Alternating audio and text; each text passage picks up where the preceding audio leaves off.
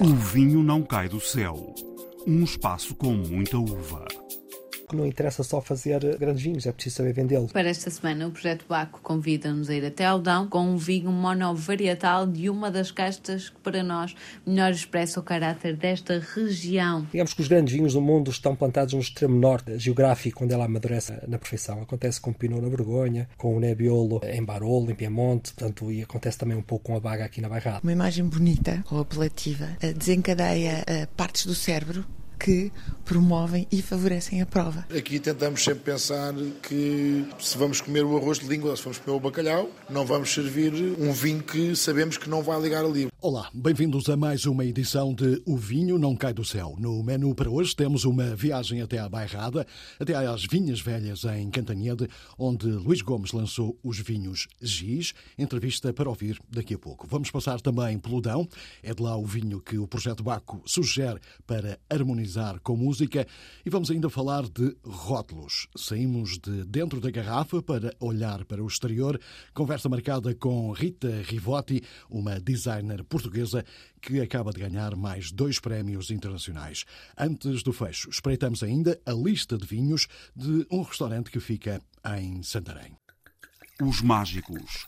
A palavra aos produtores e enólogos que nos levam ao céu. Para o início, a tal viagem até à Bairrada, uma viagem até Cantanhede, onde Luís Gomes produz os vinhos Giz. Vinhos premiados, enólogo premiado.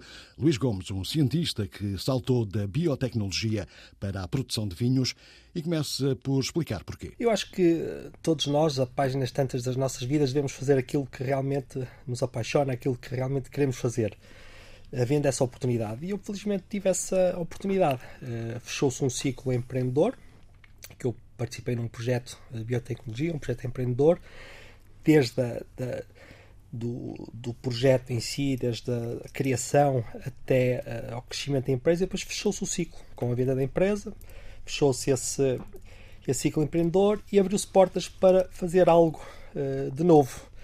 E, uh, e a parte da, a parte da terra, a parte do vinho sempre esteve presente na minha vida e não hesitei muito em voltar a estudar fazer dois anos de sabático no ISA para obter muito conhecimento, que acho que é algo muito importante quando se quer fazer um projeto empreendedor, dominar uh, a informação e, uh, e assim foi. Mas antes mesmo da biotecnologia, o Luís já tinha ligações familiares ao vinho? Sim, eu curiosamente as primeiras memórias que tenho de infância é, é na vinha, a vindimar, uh, com os meus avós, aqueles carros de bois, com aquelas dornas grandes nas latadas dos vinhos verdes. Portanto, eu tenho origens no Minho, Famalicão, Uh, os meus avós sempre tiveram vinho. Uh, curiosamente, um fazia, outro vendia. Os avós maternos tinham um, um tasco em, em, em Ponte Lima onde vendiam vinho, curiosamente. E o meu avô paterno produzia vinho em Famalicão. Portanto, eu sempre gostei muito desta parte. E era bom o vinho? à terra. É, um vinho, um vinhão, um vinhão à séria. Eu gosto muito, é uma casta uh, controversa que gera paixões e, e, e, algum desagrado também, mas eu pessoalmente gosto, gosto bastante de vinhão. Há pontos de ligação entre a produção de vinhos e a, e a biotecnologia? Eh, conseguiu levar uh, o que tinha aprendido na biotecnologia para, uh, para a produção de vinhos? Sim, sim, eu diria que sim. Uh, portanto, a minha formação de base em bioquímica, com uma componente grande de microbiologia, permite-me estar à vontade, portanto, em termos de, de, de, produção de vinho. Portanto, o vinho é feito por leveduras, é feito por bactérias, e perceber, dominar estes, estes conceitos, dá mais à vontade para intervir pouco no vinho, que eu acredito em vinhos pouca intervenção, mas para isso é preciso dominar, é preciso perceber o que é que está a acontecer em cada fase da produção de vinho. Portanto, eu defendo uma monitorização muito intensa que nos permite uh, intervir quando é uh, estritamente necessário. Portanto, este conhecimento científico que eu, que, eu, que eu tenho de base, acho que me dá uh, bastante à vontade na produção de vinho.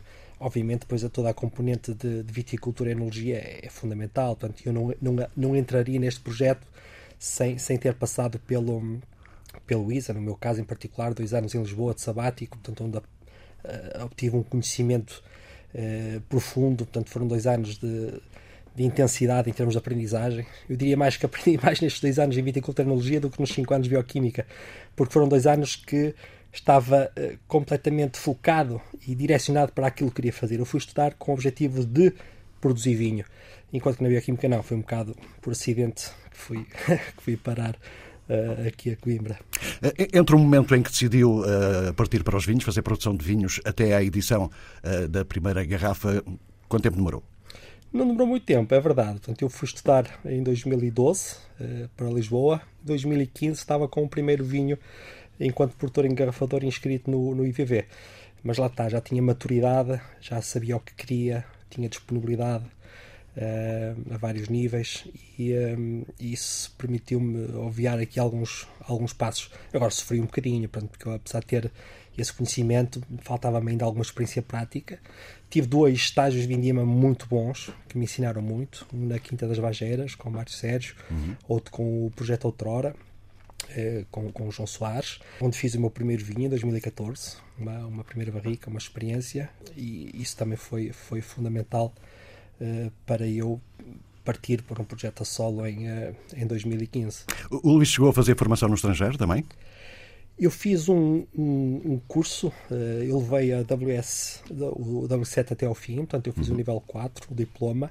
Não me obrigava a estar no estrangeiro o tempo inteiro, portanto é um curso que é, o nível 4 ainda é só ministrado em Londres, ainda não temos cá em Portugal, acho que vamos, vamos ter isso a breve trecho, mas tive que me deslocar para fazer exames, para fazer um, algumas, algumas aulas, algumas semanas intensivas, foram quatro semanas, mas permitiu-me fazê-lo a partir de, de Portugal, estar cá no dia a dia que me deslocava só para algumas destas aulas e para, e para fazer os exames. Foi um curso, acima de tudo, de prova de vinhos. Conhecimento de vinhos do mundo, acho que também foi muito importante para este meu uh, projeto uh, na área do vinho. Portanto, perceber aquilo que se faz no mundo. Eh, Permite ter uma, uma leitura mais ampla. Exatamente. O projeto GIS, eu já sei que GIS vem do, precisamente do, do tipo de terreno onde tem as vinhas. Exato. O projeto GIS assenta na recuperação de, de vinhas velhas centenárias, repletas de castas autóctones, onde predominam a baga e a Maria, a Maria Gomes.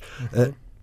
Estas, estas apostas nestas bagas sempre, sempre, foram a sua paixão? Sempre quis ir por aqui? Sim. E já, agora, e já agora porquê? Porque estas bagas em concreto? Porque é o que se dá melhor nesse terreno? Sim, portanto, a bairrada é um pouco também sinónimo de, de baga e estas linhas velhas uh, têm predominantemente a baga e que, e que mostrou uh, uh, ser uma casta fantástica nesta, nesta região. Eh, a Bairrada por uma questão de proximidade eh, e por uma questão que eu acredito que é uma das melhores regiões do mundo verdadeiramente para se fazer vinhos de qualidade. Temos um clima excepcional, estamos a 20 km do mar, eh, temos estes solos argilo-calcários e, na zona onde eu estou de Cantanhete com predominância calcária, a fazer lembrar Giz, como referiu, foi, foi de facto um, o, o, porquê do, do, da marca. E este, este conjunto da, da baga em vinhas velhas, em solos calcários, acho que permite fazer coisas excepcionais. E eu tive, tive conhecimento desta, deste tipo de vinhas, ainda estava a estudar, que um amigo me, me chama para vir fazer um, um vinho com o sogro dele, em que eu visito estas vinhas e fiquei, fiquei, fiquei apaixonado. Percebi que estavam a ser abandonadas, algumas delas, Uh, acho que um, vinhas que já passaram é um património uh, gigante, portanto um legado fantástico e eu, eu, percebi que era, que era importante uh, manter estas vinhas centenárias vivas. Sabia que queria fazer alguma coisa na barrada, não tinha a certeza que era a recuperação das vinhas velhas, mas quando tive acesso a elas, quando percebi o que de excepcional dali portanto, sai, e depois destes projetos que fiz de Vindima, que também tive contato com estas vinhas, imediatamente percebi que era este o caminho e neste momento já tenho, já vou a caminho de 6 hectares, eh, em que a grande, a grande maioria deles são de vinhas centenárias. 6 hectares, eh, quantas vindimas já feitas? Aí? Portanto, desde 2015 já vou para a oitava vindima agora. E tem sido um processo mais ou menos tranquilo, sem grandes dificuldades, ou uh, houve anos uh, mais difíceis? Em especial o último parece ter sido mais complicado, porque foi, foi muito quente. Isso causou algum tipo de problemas na, nas vinhas do Luís? Verdade, portanto, foi o primeiro e o último, curiosamente. Eu, em 2014, quando faço o meu primeiro vinho ainda experimental, apanhei um susto. Foi uma, uma vinima terrível em que choveu o setembro inteiro. Eu tenho colegas produtores de vinho que não, simplesmente não vindimaram nesse, nesse ano. Eh, e o ano passado também. Foi um ano mais difícil, um ano quente e depois em que chove também cedo porque a baga tem esta é uma casta excepcional, mas tem esta dificuldade. É uma casta de, de, é um cacho muito compacto e é um pouco atreita à podridão. Portanto, se chover muito em setembro, antes da, da, da plena maturação da uva, portanto, há tendência para que ela possa uh, uh, danificar-se de alguma forma. E o ano passado aconteceu um bocadinho isso, embora não na mesma extensão que 2014. Mas felizmente são casos muito raros agora. Já lá vai o tempo em que a Baga produzia duas, três campanhas por década, como, como, como acontecia uh, há umas décadas atrás. Neste momento, a Baga está a amadurecer de uma maneira mais uh, fácil uh, na altura da, da vindima, por vários motivos. Conhecimento, está a ser plantada cada vez mais nos, nos lugares certos.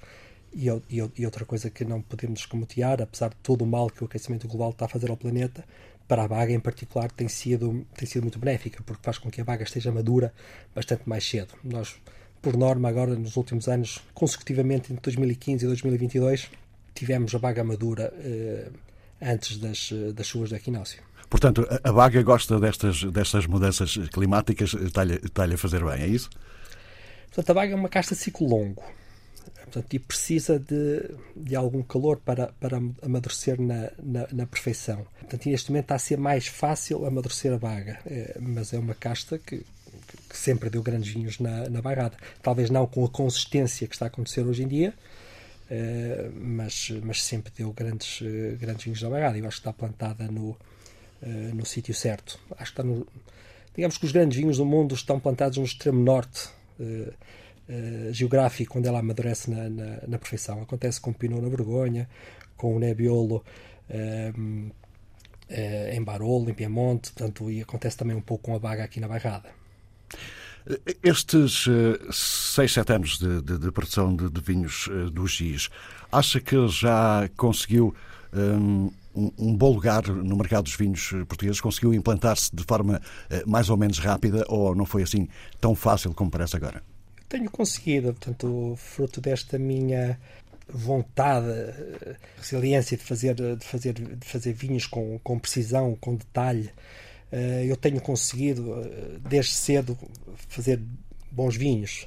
Eh, isto tem sido reconhecido de alguma forma, portanto, enquanto produtor, produtor Revelação, portanto, da, da revista Grandes Escolhas, em 2020, uhum. portanto, já consegui também dois dois, dois prémios de excelência com Vinha das Cavaleiras, uma vinha que me toca de forma muito particular, por ter sido a primeira que eu tive acesso na, na Bairrada, com 2016, 2018 prémios de, de excelência da, da revista de vinhos. Portanto, eu tenho conseguido, de alguma forma, este reconhecimento por parte quer do, do, do, do público especializado, quer do público em geral. Eu todos os dias tenho, felizmente, regozijo-me com isso, com, com mensagens de de, de, de enófilos que, que provam uma vinha, que, que me reportam esse, um, esse gozo que lhes deu provar uma vinha. Portanto, isso dá-me de facto uma motivação enorme para continuar a fazer cada vez mais e melhor. Acho que ainda não atingi o, o, pleno, mas acho que vou a caminho disso. Cada, cada melhor, que passa eu consigo o melhor ainda está para perfeccionar.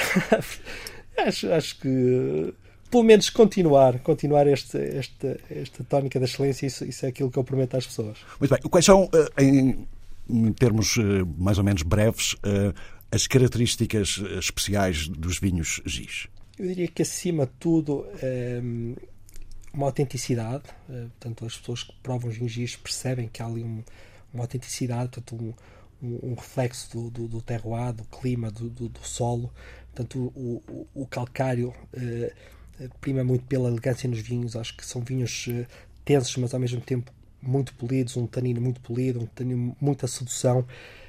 Um, e é isso, acima de tudo, elegância. Quem prova um vinho de quer elegância uh, e ao mesmo tempo uh, uma, uma, firmeza. Uh, são vinhos, vinhos tensos, mas com, com, com elegância, vinhos que dão gozo uh, de se beber. Não são vinhos chatos, são vinhos prazerosos. Essa, essa de uma forma geral, aquilo que eu resumo nos gingis. Nos últimos anos, muitos têm falado de, de terroir e há muitas eh, definições, já ouvi muitas definições eh, sobre o que significa de facto eh, terroir. Um, para o Luís, terroir significa exatamente o quê? Bem, significa um, origem, acima de tudo. Origem e que seja, que seja típico. Uh, e o terroir na barrada é, é, a baga em solo, em solo argilo-calcário. Uma pessoa que prova um vinho que depois uh, espera reconhecê-lo assim como quem prova um Pinot da Borgonha sabe quando compra um vinho que é aquilo que vai encontrar. E na baga de, de, de gelo calcário é da mesma forma. Portanto, um perfil de fruta vermelha, um perfil fresco, um perfil elegante.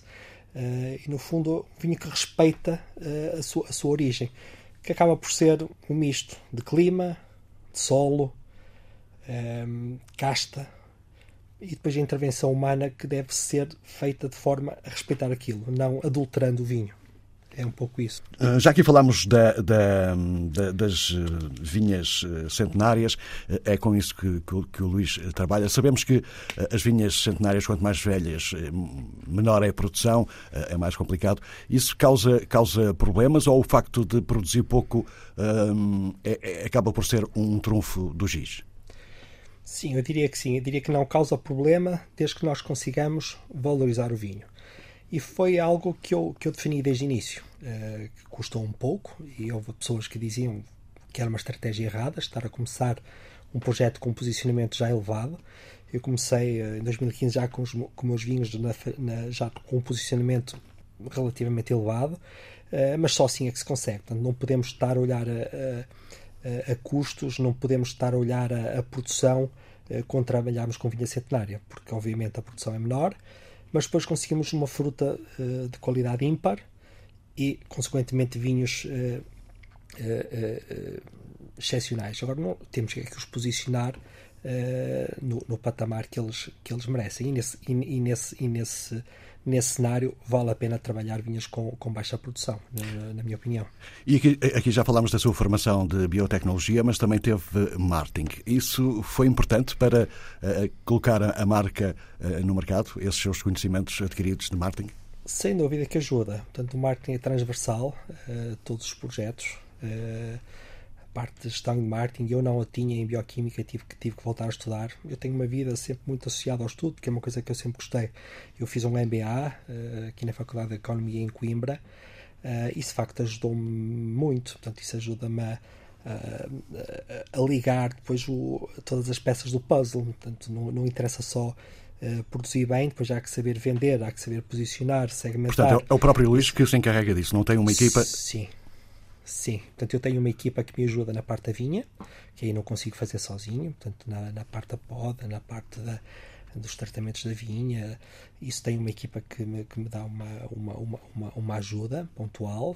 Uh, tenho uma equipa na adega que também, que também me ajuda.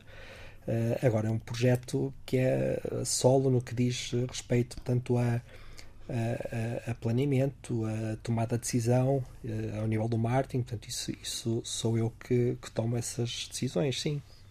Há, há, pouco, há pouco falou de, de, da precisão, que usa muito a, a, precisão para fazer os seus vinhos. A precisão uh, significa também exatamente o quê? É, é ter tudo, tudo sempre muito correto, muito limpo, muito arrumado, ou, ou, é algo diferente? Sim, é, o meu, é a minha costela de cientista. Portanto, eu, enquanto cientista, e fiz um ano de ciência e de investigação, uh, ajuda-me a planear portanto, e, a, e a ter as coisas bem, bem, definidas. Quando estou na vinha, já sei exatamente o que é que quero daquela vinha, já sei qual é a vinha que vai para espumante, qual é a vinha que vai para vinho tinto, para rosé, isso tenho isso definido à partida, em função da característica de cada vinha. Depois na adega da mesma forma, portanto escolher, escolher a barrica certa para um determinado tipo de uva, fazer um, ensaios constantes, apontar tudo ano para ano, o que é que fiz numa vinificação, o que é que fiz noutra vinificação, que barrica é que usei. O detalhe acho que é importante quando se quer fazer grandes vinhos. É, é, os grandes vinhos são uma soma de muito, muitos pequenos detalhes. Isso é, é, é, nesse ponto que eu falo em termos de, de, de, precisão. Há bem pouco tempo ouvi um enólogo dizer que neste momento em Portugal eh, já foi feito um excelente trabalho de enologia, eh, foi feito, dado um grande salto nos últimos 10, 20 anos e que aí já não há muito para crescer, mas que agora está na altura de se, de se virarem para as vinhas. E, e, começar a trabalhar mais, com mais atenção, com mais cuidado uh, para as vinhas. Concorda com, com, com esta leitura? Sim, estou plenamente de acordo. Portanto, a, o detalhe na vinha é muito importante. A uva é a base de tudo. Nós tivermos uma grande uva, dificilmente não conseguimos fazer um grande vinho. Uh, depois, obviamente, com, com a parte do, de algum detalhe, como referi há pouco, na escolha da barrica, no tempo certo de estágio, isso também é importante mas sem uma grande uva não, não conseguimos fazer, fazer, fazer grandes vinhos. Isso é, é a base das bases. Portanto, e, e, aí, de facto, ainda há algum trabalho a fazer-se ao nível, ao nível da vinha.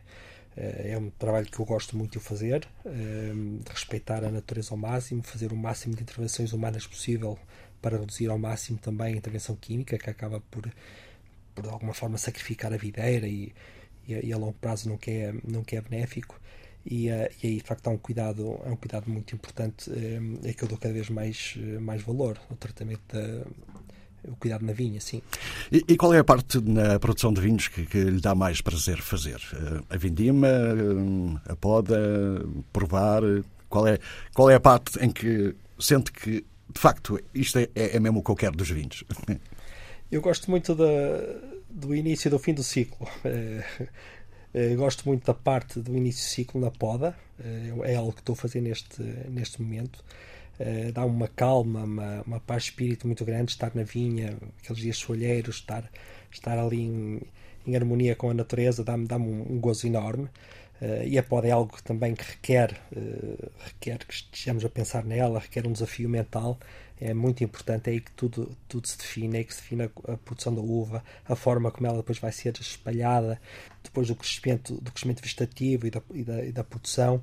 É, é, um, é uma fase do ano muito importante. E depois a, a fase também da, de levar, de levar o nosso produto final ao consumidor, a fase da prova, perceber como é que resultou todo este nosso trabalho ao longo de dois, três, quatro anos em função do vinho, uh, perceber depois como é que nós, uh, como, é, como é que resultou portanto, todo este esforço, todo este trabalho. E essa parte da prova sensorial também é algo que me, que me, que me agrada profundamente, também gosto mesmo muito. Eh, saímos um, um pouco do, do, dos vinhos GIS. Gostava de ouvir a sua opinião sobre uh, algumas questões. Há aquela questão eterna que os vinhos portugueses são muito bons, têm qualidade, mas não se conseguem impor no, no mercado estrangeiro. Primeiro, concorda com isto? Uh, depois, é apenas uma questão de escala ou, ou há mais do que isso para as coisas funcionarem de outra forma? Eu acho que cada vez mais lá fora o vinho português está a ser reconhecido. Mas isso depende de nós. Nós é que somos os culpados. Nós, o nosso, o nosso esforço uh, de marketing é muito importante. Como falávamos há pouco, não interessa só fazer grandes vinhos, é preciso saber vendê-los. É preciso sairmos da nossa zona de conforto, ir lá para fora, procurar importadores, dar a conhecer. Isso de facto depende de todos nós. E acho que está a ser um trabalho cada vez melhor feito. Eu tenho tido contactos, uh, não vou dizer quase diários, mas de, de muitos importadores estrangeiros que querem eh, conhecer os nossos vinhos, querem estudar a possibilidade de os levar lá para fora. Portanto, eu acho, acho que isso está a crescer. As exportações eh, todos os anos têm vindo, têm vindo a aumentar e acho que estamos no, no bom caminho. Agora, como em tudo que é, que é produzido em Portugal, temos que, temos que trabalhar a marca. Portanto, as pessoas têm que olhar para Portugal como um país que faz coisas uh, excelentes.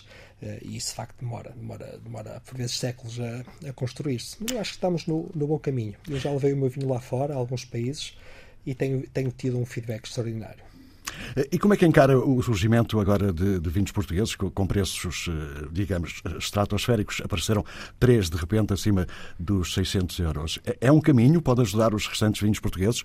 Isso é bastante discutível de facto. Ehm, eu prefiro, se calhar, aumentar um pouco a escala de produção num segmento mais mais, mais, mais apelativo, eh, mas percebo também quem o faça dessa, dessa forma e, e, e, o que é facto é que visibilidade dá. Não sei se é sustentável, ainda está o futuro para o provar, eh, mas que cria algum buzz e que dá alguma, alguma visibilidade, isso não, não tínhamos dúvidas que, que sim. Portanto, eu acho que acima de tudo cada um deve fazer aquilo que acha que é o mais correto para o seu projeto. Um, e temos que respeitar uh, essas, essas decisões, quem está no terreno, quem conhece a sua casa e que, e que acha que é o melhor para si. Uh, e seguramente que não vai prejudicar os vinhos portugueses. Muito bem. O Luís é mais de brancos ou de tintos? ou, ou de espumantes? Ou de espumantes, já que estamos na, na bairrada. É, espumantes, do, espumantes brancos do Batinto, assim ficamos aqui no, no misto. Uh, não, gosto, gosto, gosto muito de. É difícil, porque eu adoro baga, adoro, adoro um bom vinho de baga com, com estágio já de alguns anos, é, é algo que é excepcional, mas também um branco da bairrada, com a, com a sua frescura, com a sua uh, tensão, salinidade, é algo também muito, muito excepcional. Uh, portanto, é, é, é, é, é, uma pergunta que não. Acho que não vou dar uma resposta. Não se faz, certa. é uma pergunta que não se faz. Não se faz. Os segredos e os encantos dos vinhos Gis, de Luís Gomes, com verdadeiro terroir da Bairrada.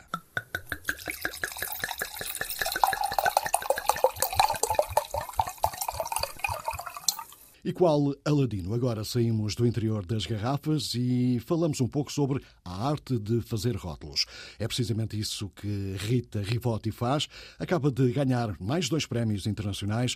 A conversa começa com ela a mostrar um dos rótulos premiados. Estes são os, os, os últimos um, dois prémios que recebemos uh, pelo que também foram uh, premiados noutros concursos internacionais. Um trabalho que fizemos para a Symington, chamado Ilustres Desconhecidos. É de referir que esta, que esta versão não está eh, é uma, é uma edição limitada e que não está disponível para compra, portanto a que está no, no, a que vai estar e que vai ser lançada ainda este mês é uma uh, versão sem a brochura, portanto é este, este transformado em, em é esta imagem transformada em rótulo único, porque é este, isto da... Portanto, isto é mais a pensar em, em investidores e colecionadores, não tanto no público em geral. Não, isto foi uma edição limitada de lançamento. Portanto, eu não sei a quem é que, provavelmente para jornalistas e para o meio. Porquê? Porque esta história da brochura, porque isto são vinhos, são vinhos, a, a dedica bastante tempo à investigação. Mas muitos destes vinhos, que, que, que alguns são bastante interessantes, acabam por não, não chegar ao, ao público porque hum, não se justifica, porque não são eh, não, não é possível fazer grandes volumes.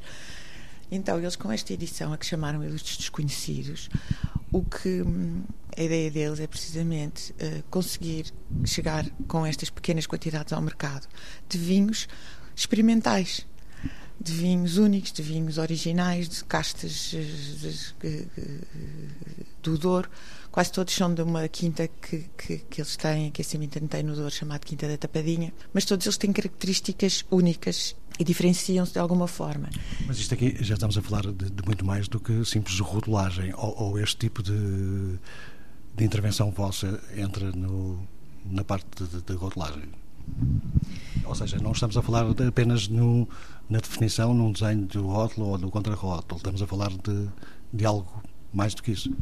Alexandre, nós, nós desenvolvemos conceitos. Eu acho que até é mais isso que nos, que nos, que nos diferencia de, de ou que nos tem diferenciado da nossa concorrência. Nós criamos conceitos para ajudar a explicar o que está dentro da garrafa. Se for comprar uma, uns, uns sapatos uma loja, consegue experimentá-los e saber se se sente bem com eles, se são confortáveis, se gosta se não gosta. Agora, um vinho não, é uma carta fechada. Portanto, é muito importante que o principal veículo de comunicação de um vinho, que é a garrafa, ajude a contar a história do que está lá dentro e ajude a explicar o que está lá dentro. Neste caso aqui dos Ilustres Desconhecidos, fomos mais longe, porque havia muito para contar e, como lhe disse, esta é uma edição limitada, destinada essencialmente a jornalistas e a pessoas do setor, mais do que para o público em geral, que já por si bastante mais exigentes e que querem saber um, mais acerca do vinho, não é? Desde o solo ao, ao clima, às temperaturas que apanhou, às diferenças ao, à casta, aos anos da vinha, ou faço lá a ideia, tantas coisas que são importantes. Então nós lembrámos de fazer um rótulo brochura que acaba por conter toda esta informação, mas não de, de, de chapa. Ela vai se revelando à medida que a brochura vai sendo aberta. Depois pusemos-lhe um elástico para que a brochura esteja fechada, que tem que ser retirado antes de abrir esta informação. E depois esta, esta, este, este projeto tem outra coisa engraçada que claro que só chegámos aqui porque estamos muito dentro do, do meio e conhecemos o, conhecemos o setor e conhecemos este cliente há muito tempo.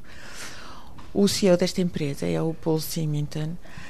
Um, é, era, era, já não é, mas que pertence à família, à quarta, à quarta geração da Symington em Portugal. E é uma pessoa que eu tenho o prazer de conhecer e de seguir no Instagram e nas redes sociais.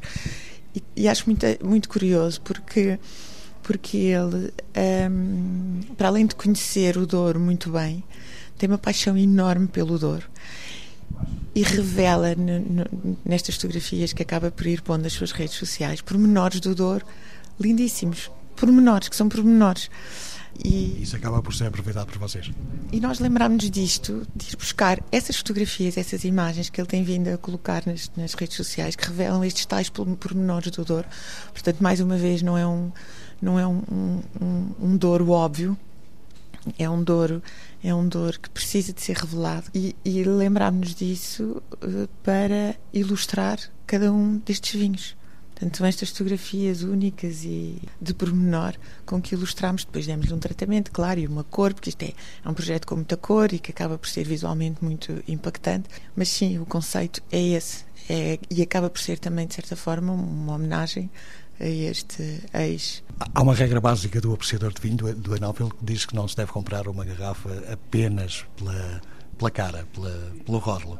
Mas vocês fazem tudo para tentar alterar isso. Ou seja, fazem com que o apreciador de vinhos, de alguma forma, compre garrafas apenas só pelo, pelo rótulo, ou pelo menos seja mais fácil comprar apenas pelo rótulo. O público em geral, o consumidor comum, é bastante influenciado pelo rótulo e no momento de decisão, que são poucos segundos, uh, em frente à prateleira, o rótulo uh, é decisivo neste, neste, neste, neste momento de compra.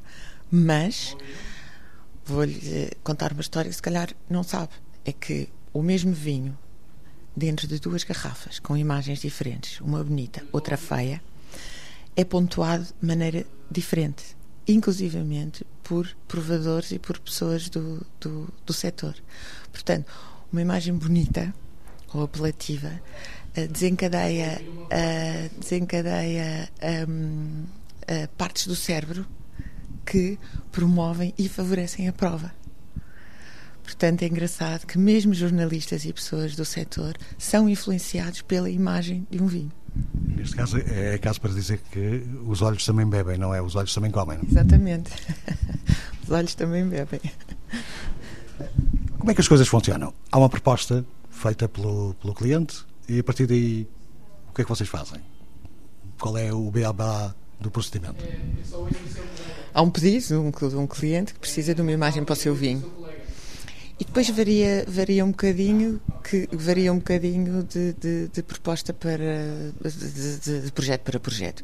Há, há, empresas em que recebemos um briefing fechado e, que, e que, que, que, já sabem exatamente o que é que querem. Geralmente são empresas maiores, com departamentos de marketing, e, em que nós acabamos por ser aqui um, um parceiro no marketing, mas em que já está o conceito já está estruturado e definido. Outras vezes não, são, são produtores que nos, que, nos que, que, fazem o seu vinho e nos pedem para criar uma imagem para o seu vinho. E eles também acham que o vinho é só imagem, é só fazer um, um boneco e, e, e, pôr no rótulo. Mas quando, como nós somos uh, especialistas de conceito, acabamos por um, não, nos, não nos restringir à imagem, mas sim vamos à procura de um conceito antes de partirmos para uh, o desenvolvimento dessa imagem. E é esse conceito que não só diferencia o nosso trabalho, como também hum, ajuda bastante o próprio. E às vezes esse conceito consegue ser mais forte do que a própria qualidade do vinho? Não, isso nós não competimos com a qualidade do vinho. Hoje em dia não, eu acho que não há vinhos de, de, de é raro apanhar-se um vinho de pouca qualidade. Há é vinhos mais mais complexos ou menos complexos, ou mais raros ou menos raros, e isso, e isso determina o seu preço. É? Se eu tiver um vinho muito exclusivo, em que sejam feitas meia dúzia de garrafas, eu não posso vender a um preço de, de, de entrada de mercado. Agora, hoje em dia, acho que o mercado, acho que os vinhos todos com que trabalhamos são vinhos de qualidade, cada um ajustado ao seu segmento de preço. Eu acho que agora há uma, uma tendência para vinhos uh, diferentes, ou quase vinhos com defeito, precisamente porque já está tudo farto, entre aspas, dos vinhos, com destes vinhos perfeitos e cheios de qualidade. E há muita gente à procura de vinhos uh, diferentes, e por isso, em Portugal não tanto, mas lá fora começa-se a, a ver. Um, então, no norte da Europa é uma loucura, são vinhos, vinhos naturais e vinhos sem sulfites e vinhos. Uh, Há pouco falávamos da proposta inicial do, do cliente. Imagino que haja momentos de conflito, ou seja, o, o cliente pede pede-vos uma proposta, vocês apresentam uma proposta, aí não gosto disto. Esse tipo de situações são, são habituais? São, são habituais. Às, às, vezes são também. Às vezes eles não gostam e depois voltam à, à primeira proposta e pedem alterações e voltam à primeira proposta. Outras vezes não, vamos crescendo juntos e eu gosto disso, gosto dessa relação próxima com os nossos clientes. Temos uma relação próxima e quando isso acontece é, é maravilhoso porque se consegue ir muito mais longe e eu acho que é enriquecedor para ambas as partes. Lembra-se de algum, algum, caso concreto em que vocês tenham feito um rebranding, uma mudança de, de imagem e que isso tenha, de facto, sentido e tenha-se apercebido na, nas vendas, por exemplo, da marca? Isso é, é, suposto, apesar de que nós fazemos muitos vinhos desde o, desde o início, não fazemos tantos, tantos uh, rebrandings, mas, mas fazemos essencialmente vinhos desde o do zero. Mas, por exemplo, o Papa Figos, quando se fez o Papa Figos, que foi um sucesso, uh, a Casa Ferreirinha já tinha uma imagem muito definida. Não foi um rebranding, porque foi uma marca nova, mas a Casa Ferreirinha tinha uma imagem muito definida, não é? Onde está o Quinta da Leda, o Vinha Grande, o Barca Velha portanto já tinha uma imagem muito definida e nós introduzimos a cor. Portanto, o Papa Figos, um elemento de cor. E, e acabou, acabou, por ter sido um restyling na, na, própria, na própria imagem da Casa Ferreirinha e foi um sucesso uh, enorme. E aí fez toda a diferença? E fez toda a diferença, claro. Este é um mercado com, com, muita gente, ou seja, fazer rótulos para, para garrafas é, é uma prática com, com, com muitos concorrentes em Portugal ou, ou nem por isso? Fui eu que comecei este negócio em Portugal, portanto, esta especialização neste setor. Um, hoje em dia, sim, hoje em dia já temos alguns concorrentes. Penso que nenhum especializado nesta área só, mas, mas sim, já há muitas empresas que se dedicam a este, a este mercado e ao design de imagem para vinhos. Fala-se agora na possibilidade de ser obrigatório em meter mais informação, não tanto nos rótulos, mas mais nos contrarrótulos. Uh, e alguns até com algumas alertas de, de saúde. Isto vai-vos complicar o trabalho? Vai, imenso. Claro, nós, nós, nós fazemos coisas bonitas, não é? Se nos vão pôr aquelas fotografias horrorosas que estão nos, nos maços de cigarros, não sei como é que vamos resolver esse imbróglio. Mas pronto, eh, se isso uh, ajudar o consumidor a consumir vinho de uma forma consciente, vamos ter que encontrar uma solução para isso. Acha que podemos dizer que, que os rótulos que saem daqui têm uma espécie de definição própria, com cânones próprios, com marcas próprias, linhas próprias, ou, ou a coisa vai, vai, vai andando mais ou menos ao sabor do vento? O, o chamado cunho pessoal do artista. Não, acho que não. E acho que isso também é, é um ponto a nosso favor, porque nós somos uma equipa de várias pessoas que trabalhamos também com muitos ilustradores e uma equipa alargada que permite que o nosso trabalho não seja uh, repetitivo e não tenha uma, um cunho definido, porque isso não, não, não seria nada bom. Porque muitos dos nossos, quer dizer, todos os nossos clientes são concorrentes, não é? Portanto, não, não interessa nada que ter vinhos parecidos na, na prateleira com imagens semelhantes ou, com, ou, ou que induza o consumidor em erro, principalmente. Tanto quanto sei, nesta altura já estão a trabalhar em algumas marcas internacionais. Pode, pode falar um pouco sobre isso? Ainda não, ainda não posso, porque ainda não saiu para o mercado, mas estamos a fazer um projeto grande na Argentina uh, para um cliente novo, em que é um rebranding total de, de, da marca e de todos os seus vinhos, inclusivamente a reorganização do portfólio, inclusão de novos vinhos, saída de outros. Portanto, também há aqui uma, um, um, estudo estratégico do portfólio, que também somos nós que fazemos. A arte de bem fazer rótulos, segundo Rita Rivotti. Casamentos feitos no céu. Harmonizações perfeitas entre o vinho e outras artes. Tempo agora para ouvir a sugestão de harmonização entre vinho e música, espaço habitual, proposta apresentada por eh, Juliana Santos, do Projeto Baco. E para esta semana, o Projeto Baco convida-nos a ir até Aldão com um vinho monovarietal de uma das castas que para nós melhor expressa o caráter desta região. Casta é essa, é o Alfrocheiro e o vinho sugerido é o Líquen do enol João Cabral de Almeida. Um enol que desde sempre procura a mínima intervenção possível, quer na vinha, quer na adega, para que a natureza se consiga expressar por ela só. É um vinho com bastante elegância, bastante sofisticação também, uh, com aromas típicos uh, de, de, flores, uh, de um, um, certo fumado, com, com a fruta de cereja, de framboesa, que juntamente com o, a madeira, o estágio que teve em madeira, lhe, lhe oferece uma grande estrutura com um tanino muito bem polido e, e nos dá esta dicotomia entre cremosidade e elegância, delicadeza. É, realmente traduz o melhor que, que a uva tem e, um, e nos remete logo para o down, mas fazendo-nos lembrar também um bocadinho aqui o perfil dos vinhos de Bordeaux. Procuramos então assim harmonizar com um tema musical que traduzisse este amor pela, pelo terroir e a elegância do down. Uh, harmonizamos com a música Plain Love, do compositor italiano Ennio Morricone, uh, compositor que escreveu mais de 400 temas para televisão e cinema.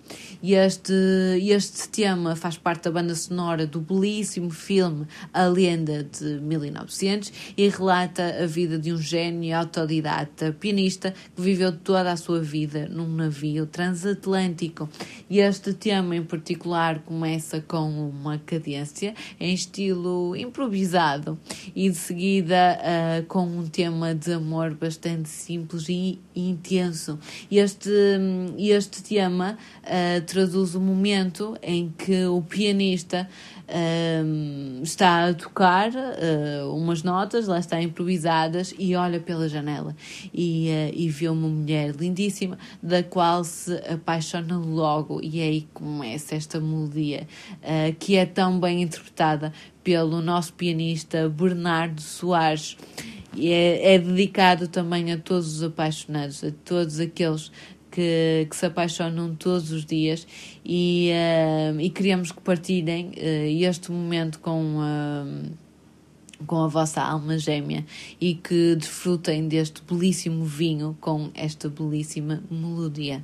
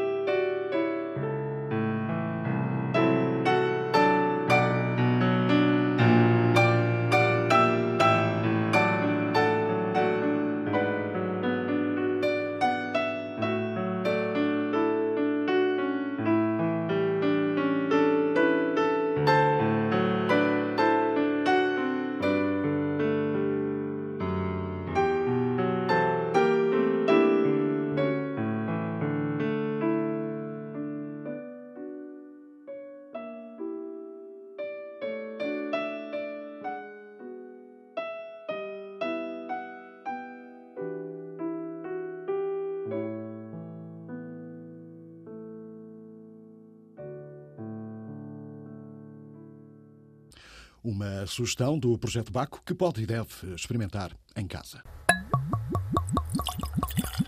No fecho da edição de hoje, vamos até ao O Vargas é nome de restaurante que fica em Santarém. É restaurante, mas tem uma impressionante carta de vinhos. E à entrada tem também uma garrafa que foi produzida de propósito para o restaurante, como explica Manuel Vargas, o proprietário. O single blend da, da Herdade dos Gros é um projeto de, que existe da Herdade dos Gros. Foi inicialmente criado com, com os tintos. Faziam o, o single oak. Single oak era o Herdade dos Gros normal, onde eles levavam, faziam 18, 20 barricas, uh, primeiro ano a quarto ano, uh, várias tanorias diferentes, e depois convidavam os mesmos restaurantes para fazerem parte do projeto e cada um escolhia a sua barrica, portanto acaba por ter um dado grosso, mas único. O single blend foi, aconteceu o ano passado pela primeira vez, foi com o grosso branco, onde as castas que, que existem no grosso branco é o Arinto, o Antão Vaz e o Gouveio, e traziam amostras dos três, e nós fazíamos vários testes à percentagem que mais nos agradaria, possivelmente acharíamos que iria agradar aos nossos clientes e fizemos nós a percentagem de cada. De cada, Portanto, cada... O, blend, o blend é da vossa responsabilidade. O blend é da nossa responsabilidade. Neste caso foi o, o Ivan Duarte, o nosso sommelier, que, que fez o, a seleção do blend. Porquê esta aposta forte nos vinhos né, aqui no, no? Desde, desde que o restaurante era dos meus pais há muitos anos, sempre gostei muito de vinho. Uh, comecei a, ser, a consumir vinhos e a ser apreciador de vinhos ainda, ainda adolescente algo que por norma se adquire um gosto só mais tarde e sempre gostei de trabalhar com vinhos e sempre teve o interesse pelo mundo dos vinhos. Quando abri o restaurante achei que seria uma belíssima aposta e tem-se vindo a confirmar e de ano para ano temos sempre vindo a aumentar os nossos parceiros, como referências de vinho, como qualidade do serviço, desde os copos aos decantas, às temperaturas, portanto tentamos sempre dar o melhor aos nossos clientes. E dá para perceber se as pessoas vêm aqui não só pela comida, mas também por causa de, da carta de vinhos? Claro que sim. Uh, nós somos, uh, na comida, além de tentarmos fazer alguma comida de conforto, aqui o nosso registro são as carnes grelhadas. Portanto, temos vários grupos de amigos, famílias, etc., que dizem, ah, vamos ao bar, vamos comer uma carne, e depois uh, tentam-se pôr nas nossas mãos para a escolha de vinho, aceitar as nossas, as nossas sugestões de, de alguma forma. É? Tem algum tipo de, de preocupação com harmonizações? Ou ainda não chegaram a essa parte? Temos, temos, temos, temos sempre bastante. Além de fazermos alguns jantares vínicos, uh, ou jantares com produtores não tantos quanto, quanto gostaríamos, mas aqui tentamos sempre pensar que se vamos comer o arroz de língua ou se vamos comer o bacalhau, não vamos servir um, um vinho que sabemos que não vai ligar ali. Portanto, uh, desde o nosso sommelier até dois ou três outros colaboradores que, que, vão entendendo alguma coisa do mundo dos vinhos, tal como eu, tentamos sempre em, em, em, harmonizar o, o, vinho dentro daquilo que o cliente procura com aquilo que, que estão a comer. Estamos eh, perto de Santarém, no Ribatejo. As pessoas aqui procuram vinhos da zona ou, ou nem por isso? As pessoas daqui, eh, não necessariamente Muitas vezes sim os da zona que são aqueles que já conhecem, mas as pessoas de cá, quando querem procurar outros vinhos, umas novidades, vinhos de, de outras regiões e mesmo da própria região, que sejam novidades, vêm aqui sim. Uh, as pessoas que vêm de fora, essas sim, vêm os turistas, vêm aqui, preferem sempre os vinhos da região. Quantas referências têm? Aqui tem noção? Neste momento estamos com 300 e qualquer coisa, sendo que na última carta tínhamos cerca de 500. Uh, eh, cortámos para agora de inverno conseguirmos otimizar a nossa carta.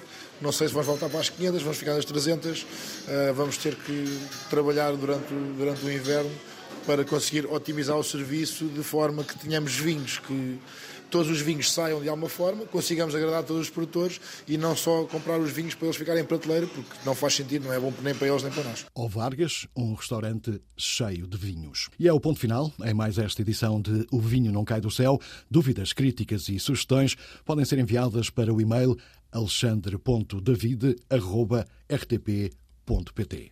Saúde e boas provas.